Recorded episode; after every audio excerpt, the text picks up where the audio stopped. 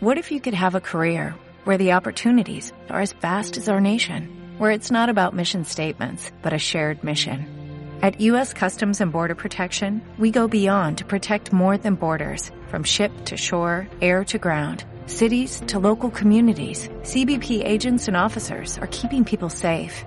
Join U.S. Customs and Border Protection and go beyond for something far greater than yourself. Learn more at cbp.gov/careers. 306 Radio.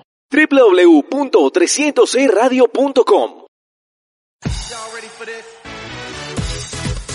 NBA a 2.600 metros, driblando desde Bogotá, análisis y actualidad del mejor baloncesto del mundo.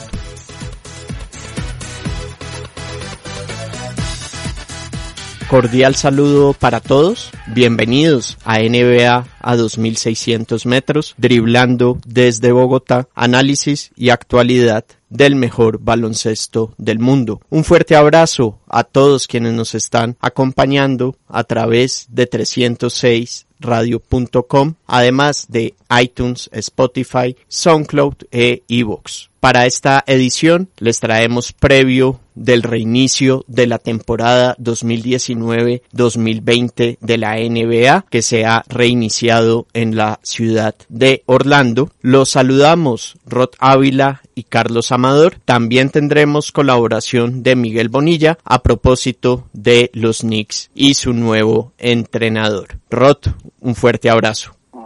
Gracias, Carlos, por tenerme de nuevo en NBA 2600 metros, este programa en el que periódicamente hacemos un repaso por algunos de los incidentes que han tenido lugar en la mejor liga de baloncesto del mundo y que pues en esta ocasión se estará eh, enfocando en lo que es el regreso de la liga. Esos ocho juegos se quedaron suspendidos ya el 11 de marzo de este año por la crisis sanitaria del COVID-19. La liga inició 30 de este mes y seguirá de aquí en adelante en Worldwide Sports de la ciudad de Orlando hasta que se espera termine con la temporada regular y se pueda proceder así a los playoffs. Teniendo en cuenta, Carlos, que este reinicio tiene varios desafíos. Entre ellos está que los jugadores estuvieron parados por un tiempo importante. El nivel no va a ser el mismo que vimos cuando se interrumpió hace ya cuatro meses casi y también que algunos equipos van a sufrir unas bajas importantes de jugadores que no asisten por distintos motivos. Entre ellos están lesiones, entre ellos están casos confirmados de COVID-19 y también algunos jugadores que han decidido no optar por participar en lo que queda de este campeonato para cuidar su salud de cara a distintos intereses, agencia libre, eh, asuntos familiares también. Estaremos hablando de esto también teniendo en cuenta que la mayoría de los equipos clasificados ya lo estaban desde antes que se interrumpiera la competición, tanto en la conferencia del este como en la conferencia del oeste. ¿Qué es lo que sí puede cambiar sustancialmente durante estos ocho enfrentamientos? Pues las posiciones, el standing, cómo irían clasificados y por supuesto las peleas por el séptimo y el octavo, tanto en la conferencia del este como en la octava, eh, del oeste, donde está más apretado y puede darse el caso de que un equipo que en este momento esté por fuera de los que irían a los playoffs pudiera meterse. Estaremos hablando de esto y también de los Knicks de Nueva York, que no dan mucho de qué hablar en lo deportivo, pero vaya que se mueven en otros rubros. Y vamos a recordar un poco cómo está el panorama en la conferencia del Este, donde se ve que Milwaukee debe terminar en el primer lugar, Toronto en el segundo. Ya vemos una carrera más cerrada por el tercer lugar entre Boston y Miami, como lo está cerrada entre Indiana y Filadelfia por ese quinto lugar. Y entre Brooklyn y Orlando pues deben definir quién queda séptimo y quién queda octavo. Washington está lejos de Orlando y pues tendría que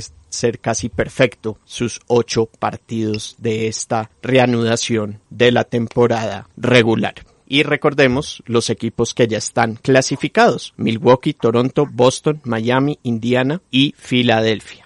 Carlos, tenemos que hablar de lo que va a ser el caso de los Brooklyn Nets porque si hay un equipo que entra en condición de desventaja a lo que va a ser esta fase en la que se reanuda la competición es este, y es que prácticamente la mitad del equipo ha declinado por participar en la burbuja de Orlando. De Andre Jordan, Wilson Chandler, Kevin Durant. Kevin Durant, por supuesto, no estaba dentro de los planes del equipo para esta temporada, pero ajustándose al calendario de lo que ha ocurrido, en algún momento se pensó que podía llegar a ser un refuerzo importante. Este jugador que recordemos fue firmado a pesar de estar lesionado y no poder participar en un año por cuatro temporadas y 100 millones de dólares. Kyrie Irving ha decidido declinar ser parte del equipo como protesta eh, y como parte del movimiento social que en este momento está teniendo en Estados Unidos. Ha decidido que hacer parte de la competición deportiva en este momento resta atención que debería enfocarse en los problemas que actualmente son motivos de reclamo. También el caso de Nick Claxton, que no hará parte del equipo, y tanto de Spencer Dinwiddie como de, de Prince, que no serán parte del equipo por haber dado positivo de COVID-19. Entonces este es un equipo que va a tener muchas desventajas en este momento que se reinicia la competición y pues que es problemático también en el caso específico de la conferencia del este donde podría llegar donde podríamos llegar a ver equipos clasificados en la séptima y en la octava posición muy por debajo de los 500 como es el caso de Nets y de Magic que en este momento están Con una lejanísima opción estarían los Wizards que incluso eh, van a ser también, eh, pareciera que no están muy focalizados en el hecho de, de, clasificarse a postemporada toda vez que Bradley Bill, Davis Bertens y John Wall han decidido no hacer parte del equipo. Bajas muy sensibles los tres jugadores. Y Roth, también vale la pena mencionar el caso de Indiana. Recordemos que no tienen a Jeremy Lamb, y tienen incertidumbre con Domantas Sabonis también por una lesión y, y en su momento no era seguro qué iba a pasar con Víctor Oladipo. Sí, además es un equipo que ha tenido problemas a lo largo de esta temporada de lesiones, eh, que ha hecho un muy buen trabajo Nate McMillan como head coach para mantenerlos todavía en la pelea y además un grupo muy cerrado en lo que es sobre todo esa parte de, terminar en la mejor en la mejor mitad del standing, ¿no? Que es de, del cuarto lugar hacia arriba. Va a ser muy complicado también lo que va a pasar para, para los Pacers. Sin embargo, Carlos, hay que decir que este es uno de esos equipos que a pesar de las malas cartas que les han tocado a lo largo de la temporada han hecho una muy buena labor. Así que no sería extraño que a pesar de tener estas ausencias pueda terminar mejor de lo que en este momento eh, de, cómo terminaron, eh, de cómo quedó cuando se interrumpió la competición en marzo. Otro tema a seguir es la rodilla Kemba Walker en Boston. El caso de los Celtics, Carlos, es particular porque este es un equipo que tiene buenas posibilidades de quedarse con la segunda posición del este. Sin embargo, va a tener inconvenientes porque la ventaja que, que tienen los Raptors, si bien no es muy importante, es significativa. Hay que decir una cosa y es que en este momento vuelven a arrancar los equipos en paridad de condiciones, no precisamente porque se hayan nivelado hacia lo alto, sino hacia lo bajo y puede ser la oportunidad que tienen los Celtics para quedarse con esa segunda posición y que les permitiría pues además tener un, una primera ronda de postemporada por lo menos muy cómoda y que es algo también a lo que le van a apostar los equipos en este momento teniendo en cuenta justamente lo que ha sido la falta de ritmo en los últimos meses. Sí, y también hace, me llama la atención, por ejemplo, Filadelfia, que está sano. Es un está sano y que además puede hacer buen uso de lo que fue estos meses de, de paro y con esto podrían tener el nivel de competencia del cual se esperaba que iban a tener este año como parte de su desempeño ya de tres temporadas hasta esta. Y Milwaukee, bueno, sí, estos partidos más ya pensando en lo que van a ser los playoffs principal objetivo de Milwaukee arrancando el mes de febrero era el de poder llegar a la marca de los 70 juegos, incluso de los 72 y de los 73 de los que tanto se habló. En este momento pues es un equipo que tiene la comodidad de no estar pensando en que tiene competidores cercanos para quedarse con su primera posición. Realmente pueden darse el lujo tomar estos últimos ocho juegos para retomar el nivel y entrar en buena forma postemporada. Y ahora vamos para la conferencia del oeste. Recordemos que ahí van a estar jugando los Lakers, los Clippers, Denver, Utah, Oklahoma City, Houston, Dallas, Memphis, Portland, New Orleans, Sacramento, San Antonio y Phoenix. Los Lakers se ven para terminar en ese primer lugar. Podemos ver una pelea muy interesante por ese segundo lugar entre los Clippers y Denver, por el cuarto lugar entre Utah, Oklahoma City, Houston, Dallas y bueno, y ver si Memphis logra sostener ese octavo lugar. Quien está más cerca es Portland. Esta es una conferencia muy interesante porque si vemos el séptimo equipo de tener un rendimiento perfecto en lo que queda de este tramo de la temporada, podría incluso quedarse con la segunda posición. Por supuesto, esto es especulando, esto seguramente no va a suceder, pero en este momento cabe dentro de las probabilidades. Hay que decir, Carlos, que los Lakers van a tener problemas por la ausencia de Avery Bradley y de Rayon Rondo, de Marcus Cousins que estuvo lesionado y que ha decidido no hacer parte del equipo, a pesar de que su proceso de, de rehabilitación, perdón, de recuperación estaría terminado ya para este momento. Estos tres jugadores no van a ser parte de los Lakers que sin embargo pues tienen un plantel robusto, por lo cual no deberían preocuparse por sus competidores. Rondo entre 6 y 8 semanas fuera. Sí, pero, pero este es un equipo que eh, está muy bien en general, Carlos, y realmente no tienen que esforzarse mucho para mantener el primer lugar. Eso es una ventaja para ellos. Más difícil la van a tener Clippers, Nuggets y Jazz. Caso específico de los Clippers, este es un equipo que muy seguramente se queda con la segunda posición. Los Nuggets, recordemos el año pasado también, estaban entre la tercera y la cuarta antes de terminar la temporada y terminaron quedándose con la segunda posición. Entonces este es un equipo que tenerlo en cuenta. Una baja importante para las Jazz va a ser la de Boyan Bogdanovic y pues esto sí realmente puede restarles poder de competencia. Y entre Thunder Rockets va a estar también la pelea entre, si se queda entre quinto y el sexto. Esto, esto puede estar muy parejo. El caso de los Mavericks es interesante, Carlos, porque no va a estar ni Corny eh, ni, ni Willie Cauley Stein. Estos jugadores ni, ni Brunson tampoco. A un equipo Adicionalmente, Carlos, este es un equipo que está corto, no realmente está preocupado por, por su paso a los playoffs, que seguramente lo van a hacer en la séptima posición, pero es un equipo que podría aspirar a quedar en una posición más alta. Además, porque en este momento terminarían enfrentándose a los Clippers y pues eso sería una serie en la cual este equipo, a pesar de que es muy bueno, todavía está muy joven para enfrentarse a un equipo muy veterano. Recordemos, Williamson también fue noticia en estos días porque fue uno de los jugadores que ha sido apartado temporalmente de la burbuja por haber incumplido el aislamiento al cual se le obliga a los jugadores. Y el caso ya de los Grizzlies es más interesante, Carlos, porque este es un equipo que podría pasar a la postemporada también con marca negativa y que tiene pues detrás a los Trailblazers haciéndole también mucha, eh, que, podrían terminar haciéndole competencia. Aunque en el caso de los Trailblazers hay que decir que va a tener una baja importante, Carlos, como es la de Trevor Ariza y de Rodney Hood, que podría ser en este momento muy significativa porque pues este es un equipo al que realmente no le ha sobrado nada esta temporada. En este caso, Carlos, hay que decir que la conferencia del oeste no va a tener muchos rivales tampoco. Creo que Pelicans tampoco va a alcanzarles. Recordemos también que Zion Williamson eh, estuvo marginado de la concentración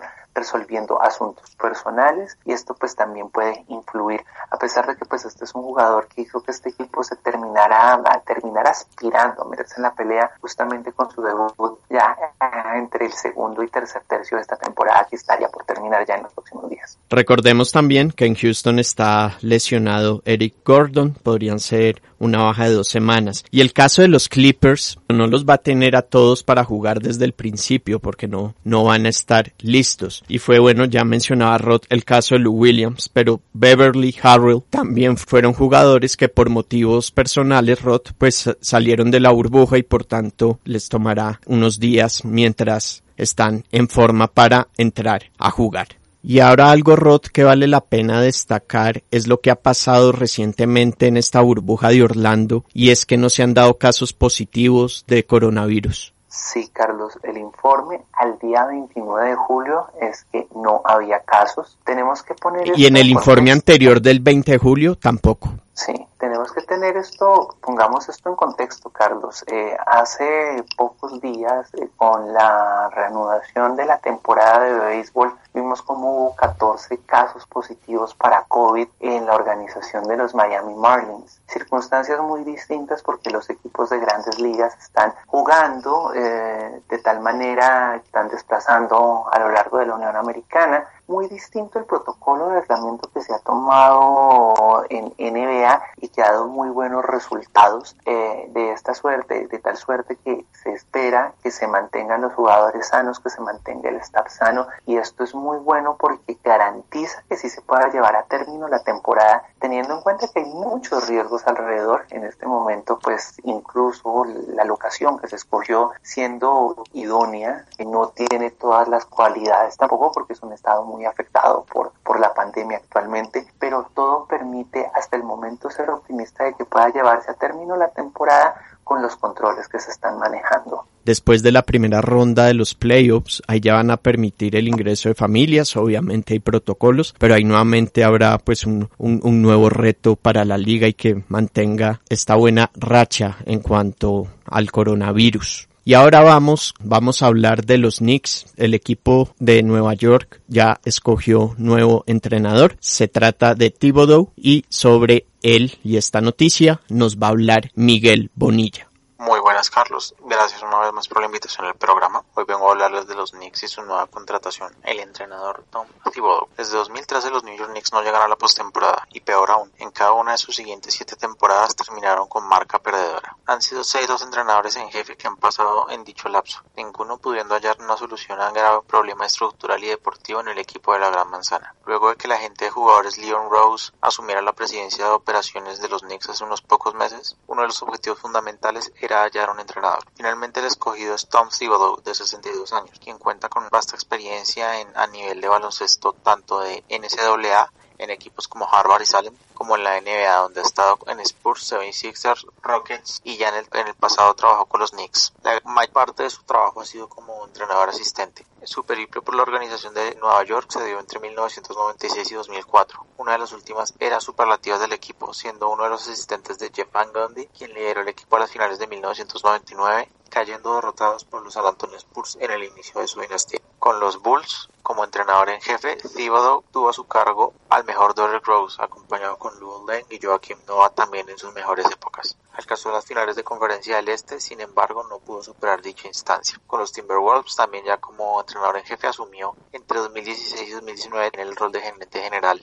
Sin embargo, más allá de una buena campaña donde, los, donde Minnesota alcanzó los playoffs tras 13 años de ausencias, no logró consolidarse y peor aún, tuvo una difícil relación con varias de las figuras del equipo, como fue el caso de Carl Anthony Towns, lo que marcó su salida. Las expectativas en los Knicks son altas, luego de que inclusive el entrenador de los Spurs, Greg Popovich, afirmara que por su resiliencia y carácter podría ser el tipo de líder que necesita la organización neoyorquina en su proceso de reconstrucción. Según múltiples reportes, el contrato que recibirá Thibodeau será por cinco años y esto demostraría precisamente que la dirigencia colocará sus esperanzas en el entrenador veterano de cara al corto y mediano plazo. Los Knicks afrontan un panorama incierto, ya que a pesar de contar con una joven estrella como RJ Barrett, deberán tomar buenas decisiones tanto en el próximo draft como en la agencia libre si es que quieren figurar como un equipo que pueda pelear en la conferencia del Este durante las próximas temporadas.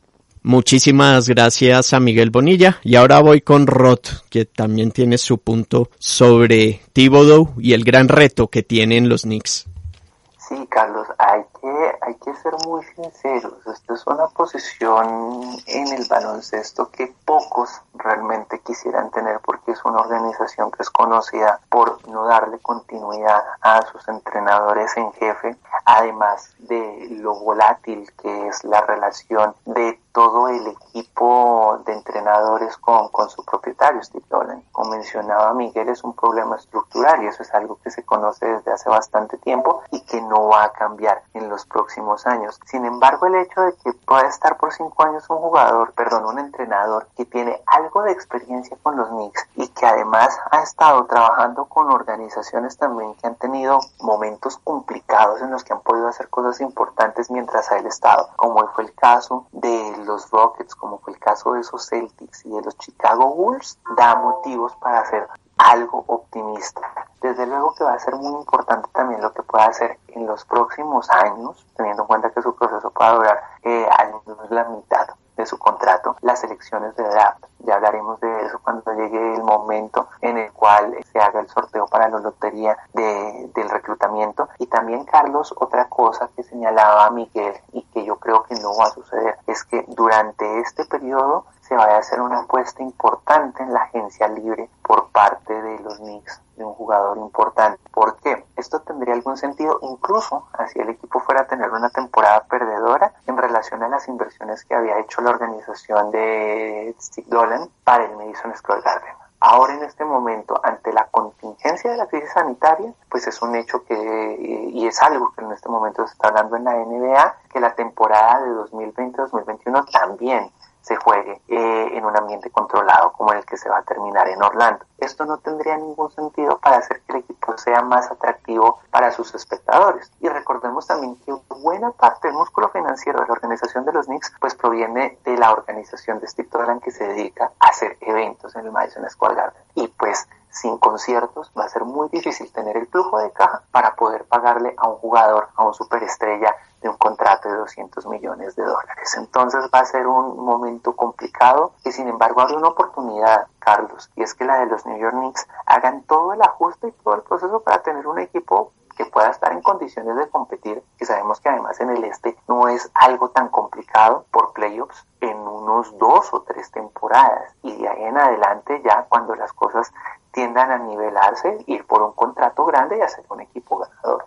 Rod, muchísimas gracias además por habernos acompañado en esta edición de NBA a 2600 metros.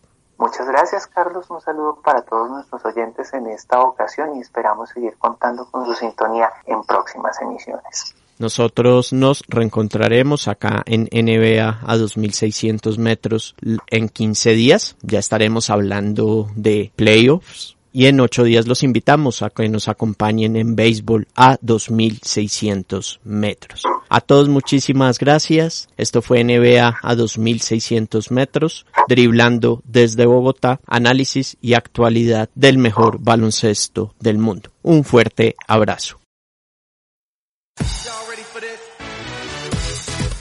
NBA a 2600 metros, driblando desde Bogotá, análisis y actualidad del mejor baloncesto del mundo. 306 Radio www.306radio.com